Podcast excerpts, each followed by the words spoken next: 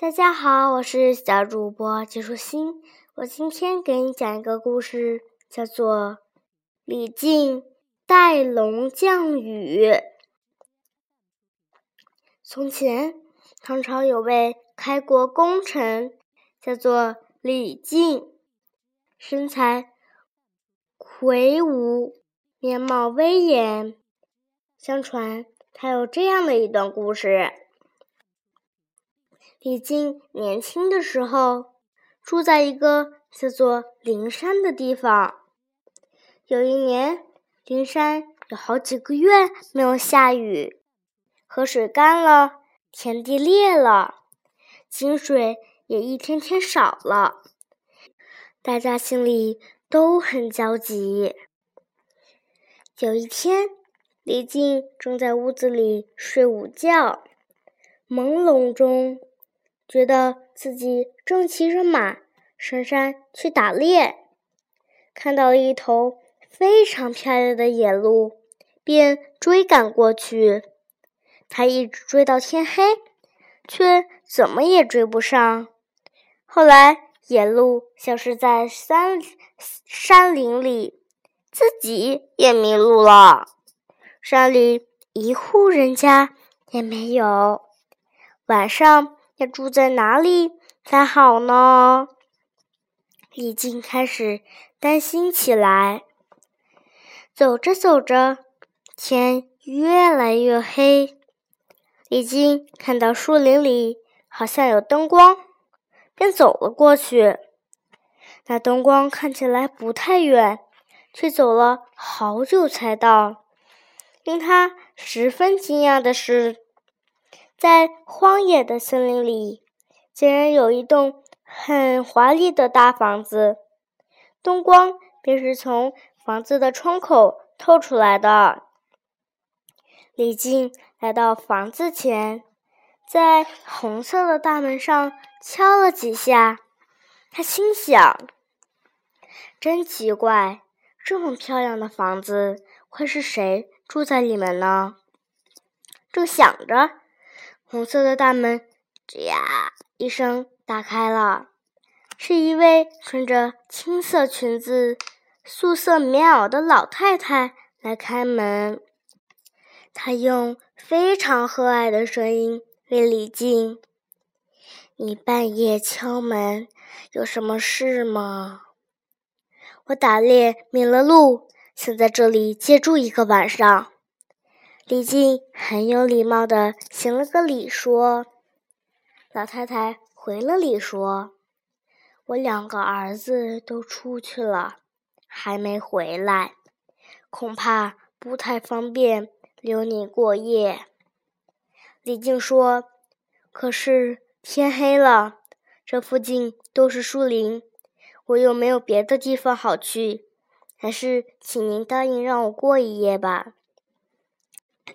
老太太想了一想，终于说：“好吧。”李靖高兴的连声说：“谢谢。”老太太叫仆人把李靖的马带去马厩，然后呢，带李靖到大厅去。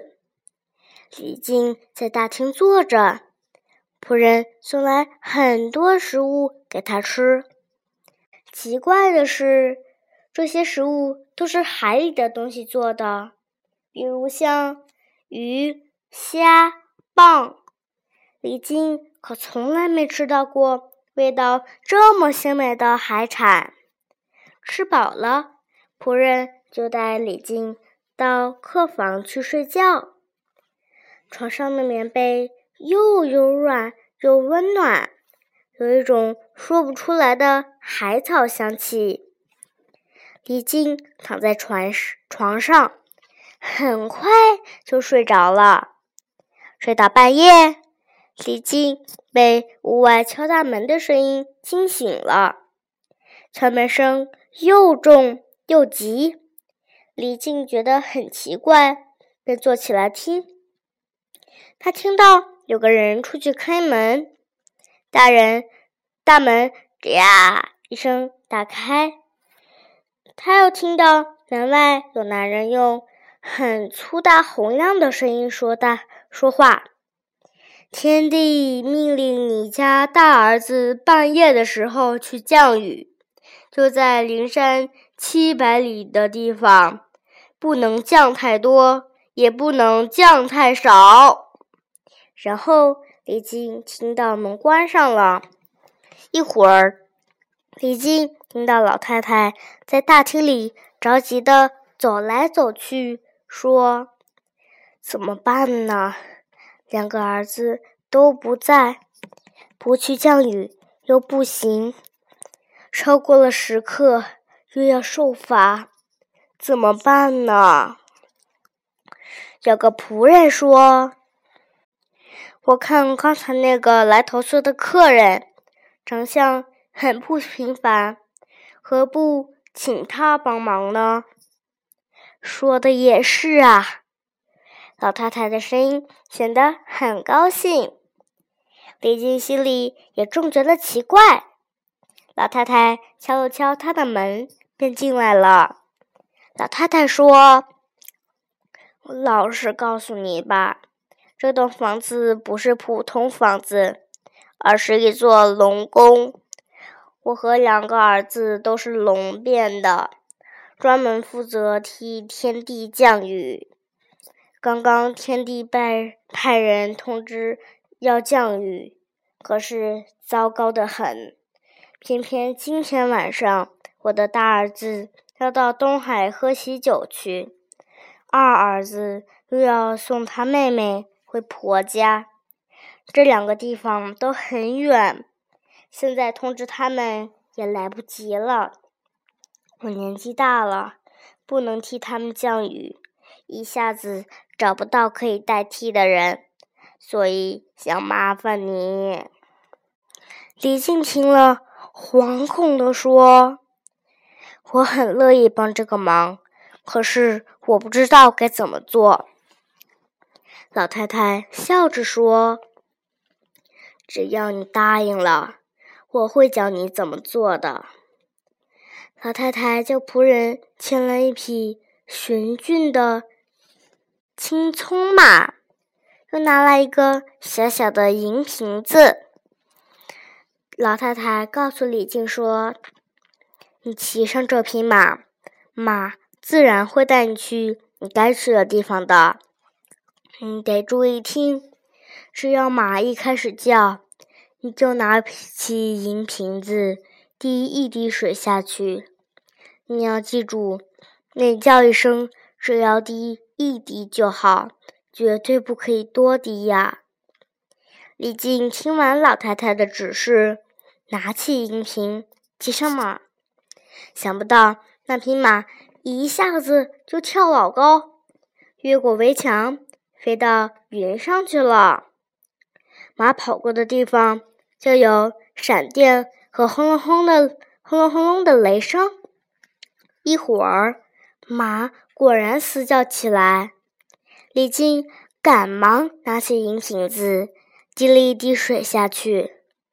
再往前骑一阵儿，马又叫了。云层刚好撕开一线，李靖往下一看，正是灵山。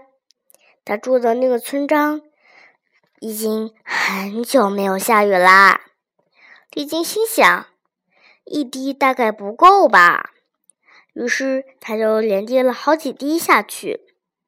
不久，降完了雨，那匹马又把李靖送回了山中的大房子里。